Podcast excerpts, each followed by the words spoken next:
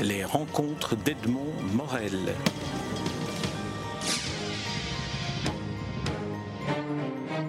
Alima Amdane, je suis très heureux de vous rencontrer ici à Montréal où nous nous trouvons, où vous vous trouvez dans le cadre d'un festival interculturel du conte, parce que vous êtes conteuse, mais vous êtes aussi, et peut-être, je ne sais pas si on peut dire essentiellement, euh, vous êtes aussi romancière, et c'est à propos d'un roman qui a donné lieu à une adaptation sous forme de conte que j'aimerais vous rencontrer aujourd'hui. Le titre de votre roman est Laissez-moi parler, c'est un roman paru aux éditions Le Grand Souffle. Alors, Laissez-moi parler, c'est ce que disait le personnage principale de votre roman lorsqu'elle avait envie, lorsqu'elle éprouvait le besoin de raconter Oui. Donc ce titre, parfois, ça fait sourire parce que les gens me disent oui, mais on va te laisser parler. Je dis mais non, ce n'est pas moi, c'est mon personnage. Le personnage, c'est cette femme esclave qui, euh, était d'une très très forte personnalité et qui, euh, quand elle avait envie de dire des choses essentielles, elle avait besoin d'obtenir le silence. Dans notre société, les gens n'écoutent pas beaucoup. On parle beaucoup, mais on n'écoute pas beaucoup. Donc elle, euh, c'était une manière justement de dire aux gens d'être à l'écoute et pas simplement dans la parole. Quand vous dites femme esclave, revenons peut-être au début du roman. Oui. Elle est petite fille, elle est noire, noire de peau. Elle est enlevée par, euh, par des, des individus mm. qui la livrent comme esclave à une famille et c'est dans ce contexte-là que vous, vous l'avez rencontrée. Ben moi, je l'ai rencontrée beaucoup plus tard. Moi, quand je l'ai rencontrée, c'était une femme épanouie, très belle, qui avait une manière de s'habiller qui, pour moi, était fascinante parce que elle était noire. Elle était, elle avait toujours des couleurs très vives. Elle se faisait des, des couvre-chefs absolument incroyables avec une espèce de rosace. Elle, euh, elle, marchait avec une espèce de majesté gracieuse et dansante. Pour moi, c'était vraiment euh, un personnage absolument incroyable. Et elle avait des éclats de rire. Mais elle avait des éclats de rire incroyables. Des éclats de rire qui, pour moi, faisaient bouger la maison. C'est simple quand elle venait chez nous parce qu'elle était amie de ma mère. Même mon père. Il fallait souvent lui dire, mais tu vas pas aller travailler? Parce qu'il était fasciné par elle parce qu'elle racontait des tas de choses, parce qu'elle elle, nous faisait rire, elle disait des choses très profondes, mais toujours avec le rire, avec beaucoup de dérision. C'est une personnalité hors du commun, mais lorsqu'on entend son histoire, dont je vais vous demander de nous dire quelques, quelques éléments, on se rend compte que grâce à cette personnalité, elle a pu survivre à une situation qui est une situation terrible, qui est celle d'être enfant esclave, y compris euh, perdant jusqu'à son identité et y compris vivant sous un autre nom. Oui, parce que bah, les Arabes, c'est connu dans l'histoire, c'est des esclavagistes. Au Maroc, oh, il y avait aussi des esclaves. Et euh, à un moment, c'était surtout pour euh, le, les maisons. Donc, on avait des femmes qui noires euh, qui travaillaient dans les maisons comme esclaves. Il y avait le commerce. Il y avait ce commerce-là, malheureusement. Donc, c'était des personnes qui pouvaient être vendues, achetées, héritées, offertes en cadeau. Et parfois, il y avait des, ce que j'appelle moi les vauriens, qui allaient enlever des petites noires pour les vendre dans les familles. Et les familles, bon, les prenaient, les formaient, euh, on leur apprenait à tout faire, et puis elles restaient au service de la famille. Bien sûr, elles n'étaient pas payées, elles n'étaient pas payées parce qu'elles avaient la famille euh, donne quelque chose au départ, mais elle donne à quelqu'un euh, qui n'est même pas de leur famille. Et le pire dans cette histoire, c'est que souvent les familles, quand elles avaient des, esclaves, on leur changeait le prénom, on ne gardait jamais leur prénom d'origine. On leur donnait des noms de fleurs ou de pierres précieuses. Moi, je me rappelle, euh, quand j'étais petite, j'avais une fille, euh, une amie à l'école qui s'appelait Yasmine. C'est le nom que vous avez donné d'ailleurs Le nom que j'ai donné justement au personnage. Et je viens avec elle euh, chez moi et la, la femme de mon grand-père, qui n'était pas ma grand-mère, mais la femme de mon grand-père, elle la regarde, elle me dit, mais la pauvre, mais pourquoi on lui a donné un nom d'esclave alors qu'elle est blanche? Parce que dans le, la mémoire collective, tout ce qui était euh, nom de fleurs et esclave, c'était, on savait que de, de, fleurs ou de pierres précieuses, on savait que c'était esclave. C'était aussi une manière, on disait le prénom, on savait à qui on avait affaire. Bon, bien sûr, bien sûr maintenant, heureusement, c'est des noms, prénoms qu'on donne à tout le monde. Pour que les choses soient bien claires, euh, ces, ces, ces, petites filles euh, devenues esclaves, donc par force, hum. ne sont pas à confondre avec cette problématique des petites bonnes qui concerne aussi la société marocaine.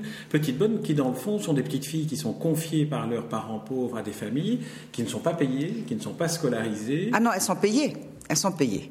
Les petites bonnes, justement, on en parle beaucoup au Maroc, ce sont souvent des parents pauvres, des parents euh, vivant à la campagne où les filles, justement, ne sont pas euh, spécialement scolarisées parce que souvent il n'y a pas d'école ou si l'école, s'il y a une école, elle va être à des kilomètres de là. On va envoyer les garçons à l'école parce qu'eux, ils peuvent marcher un peu. Euh, on n'a pas trop peur pour les garçons alors qu'on a très peur pour les filles. On ne va pas les, laisser parcourir des kilomètres euh, pour aller être, pour être scolarisés. Mais si les parents sont pauvres, on peut confier la fille à une famille en ville pour qu'elle soit formée, pour qu'elle travaille, et la famille donne aux parents une somme d'argent tous les mois, avec un droit de visite. Donc la fille n'est pas coupée, la petite bonne n'est pas coupée de chez elle. Il y a un lien. L'esclave, il n'y a pas de lien, il n'y a plus de lien. Et il n'y a pas justement de salaire. C'était ça, c'est ça. Les petites filles, c'est le mal d'aujourd'hui dans nos sociétés. Les esclaves, c'est aussi un mal d'avant, si on peut dire.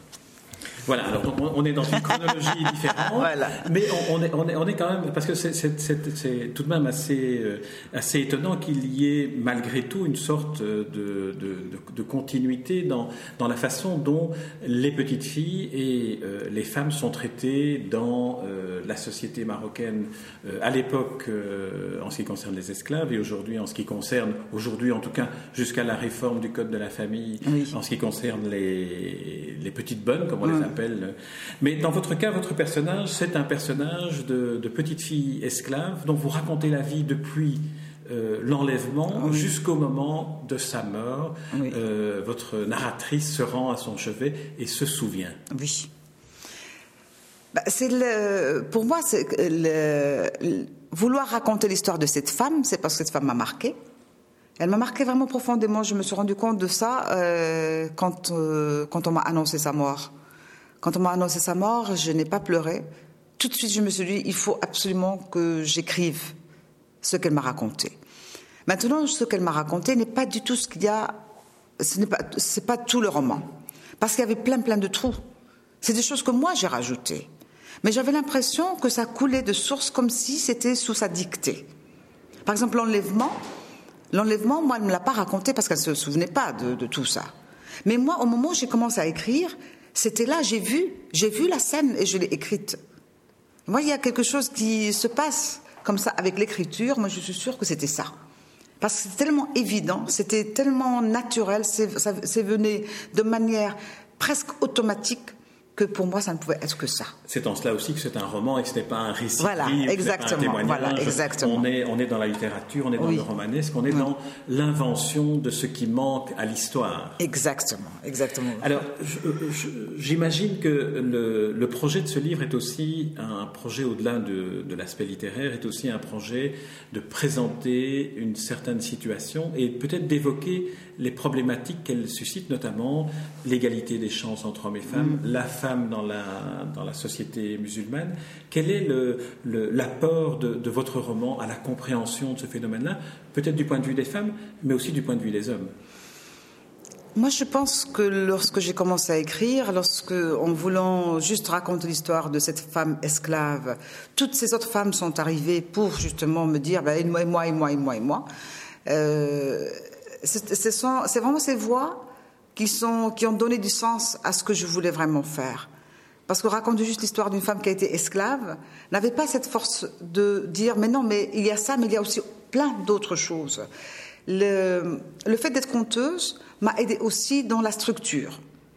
Parce que comme les autres voix venaient à chaque fois perturber ce que j'étais en train d'écrire, je me suis dit, mais nous sommes dans la parole. Les femmes, les mille et une nuits. Donc j'ai pris son histoire comme histoire cadre. Et les autres récits qui sont arrivés, ils sont enchâssés là-dedans. Donc on entre comme on entrerait justement dans des récits des mille et une nuits, sortant d'une histoire pour aller vers une autre. Maintenant, dans le choix des, des récits de femmes qui ne sont pas qui ne sont pas des récits que j'ai rapportés exactement comme je les ai reçus, parce que je me suis rendu compte, même moi, ça, me dépassait. Euh, parfois, j'écrivais un récit et je me rendais compte, en voulant mettre ma raison plutôt que juste cette euh, intuition que j'avais dans, dans, cette écriture, que dans des portraits, j'avais quatre ou cinq vies de femmes qui faisaient une femme. Parce que c'était bah, justement c'est le travail littéraire, le travail de construction, le travail justement où l'imaginaire aussi façonne des choses pour donner autre chose à, à voir, à lire. On pourrait dire, pour ceux qui n'ont pas lu votre roman ou qui ne vous ont pas entendu sur scène, que chacune de ces histoires est une sorte de tiroir qui s'ouvre. Et dans ces tiroirs, on a une série de thématiques. Par exemple, la thématique de l'alphabétisation, qui est un des points centraux de, de, la reconquête de l'identité pour votre personnage. Oui, parce que pour moi, les... moi ma, ma mère est analphabète. Ma grand-mère était analphabète.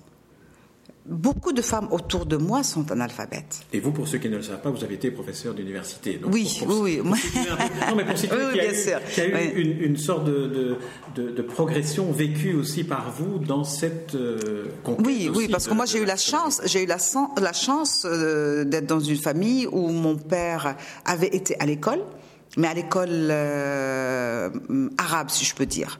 Mon grand-père a refusé que mon père apprenne la langue française parce qu'il disait on n'apprend pas la langue de l'ennemi.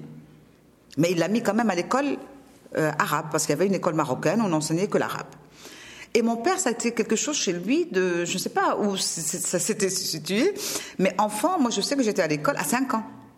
Il a même euh, arrangé ma, euh, ma, date de naissance de, manière à ce que je sois admise à l'école avant. Son rêve, c'était qu'on parle la langue française. C'était qu'on apprenne des choses, qu'on devienne des savantes. Et pour, il a poussé les filles. On a, nous sommes cinq filles et un garçon. Et je pense qu'il a poussé les filles plus que les garçons.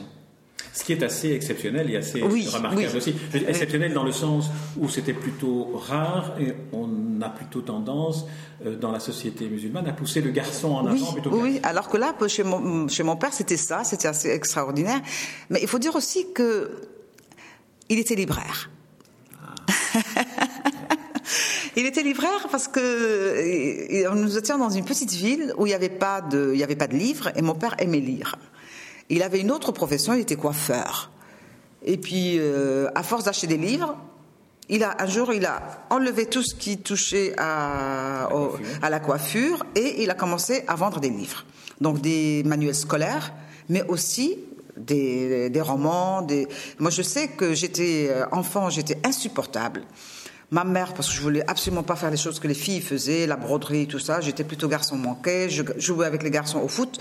Et ma mère, c'était insupportable pour elle. Donc, elle m'obligeait, elle me demandait d'aller chez mon père avec la consigne de lui dire Tiens-moi. Et moi, à l'époque, j'étais petite et je ne savais pas ce que c'était. J'allais à, j'allais à la librairie, je dis Maman te dit Tiens-moi. Elle me dit Mais très bien. Et je, je me mettais dans un coin, il m'avait mis une petite euh, peau de mouton. Et à chaque fois, de temps en temps, je dis mais donne-moi, tiens-moi. Et tout le monde riait, mais moi je comprenais pas que c'était pas. Mais en étant là, ben, je lisais. Je lisais, et puis ce qui était euh, incroyable chez lui, c'est que je pouvais euh, prendre un livre, il y avait la, liste de, tous de toutes les histoires, parce qu'il y avait des petites histoires en arabe. Euh, c'est des petits livres, des petites histoires qu'on lisait très vite. Et un jour, je lui dis, mais tu veux tout ça Et il est revenu avec la pile.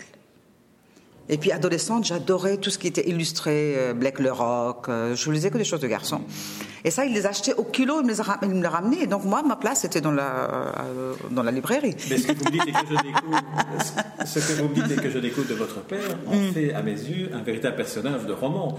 Et en plus, un personnage avec une personnalité étonnante, parce que... Mais je suis en train d'écrire sur ça. Mon père nous a quittés il y a quatre ans. Et, euh, et j'étais très, c'était très curieux parce qu'il est, tombé malade très vite. Il est parti très très vite. Mais euh, je suis allée au, Maroc et euh, c'était, on était à trois jours de la fête du mouton. il m'a dit je veux passer la fête à la maison.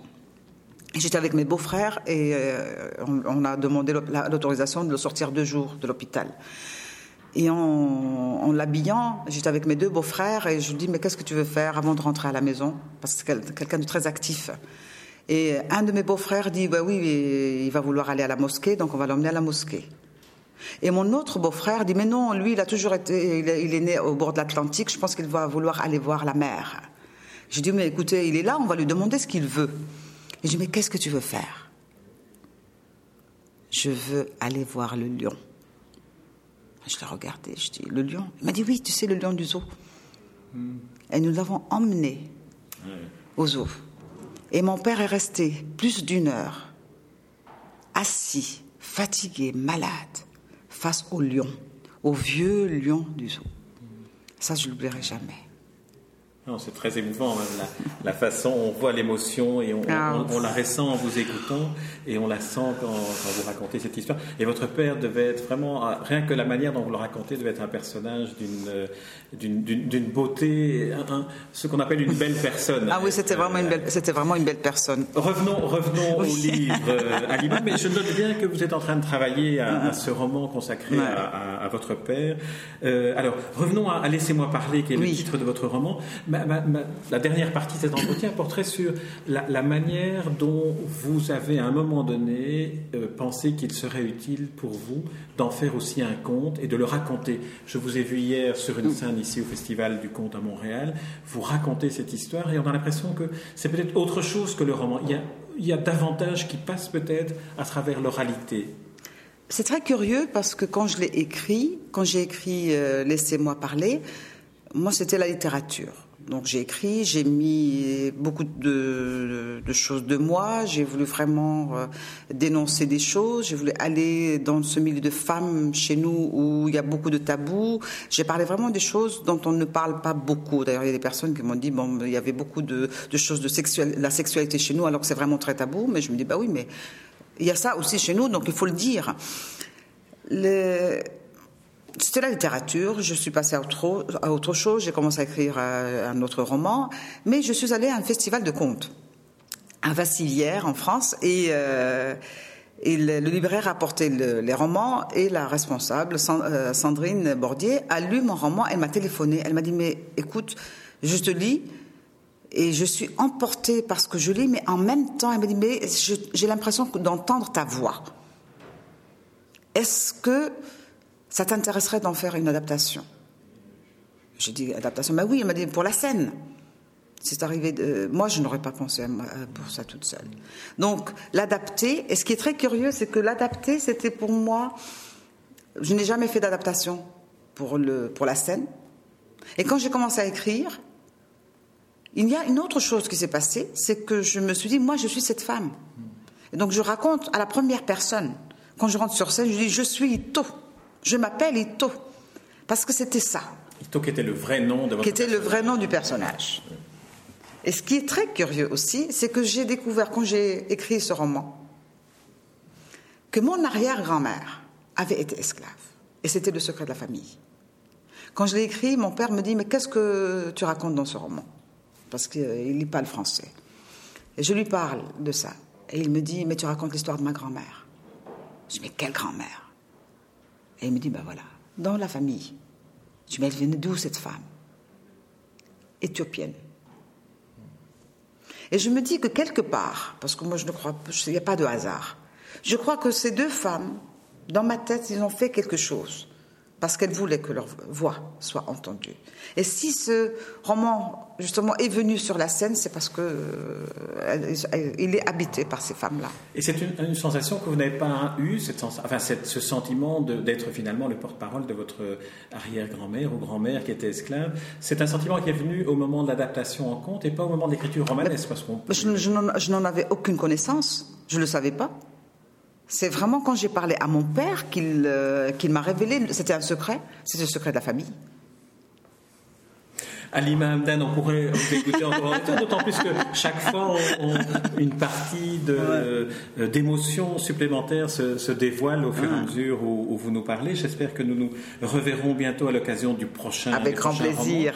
Je rappelle le titre de ce roman dont nous avons parlé en recommandant à tous ceux qui nous écoutent de se le procurer et de, et de le lire et de s'y plonger. On peut le commander par Amazon si, euh, et peut-être de vous rencontrer aussi lors d'un festival de contes ou lors d'un récital de contes, si vous le comptez. Le titre est Laissez-moi parler, et je me réjouis de vous avoir laissé parler, même si ici. Merci beaucoup, merci. Euh, Alima Hamdan, Laissez-moi parler, c'est un roman paru aux éditions Le Grand Souffle.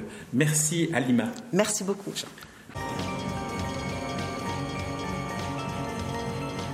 Les rencontres d'Edmond Morel.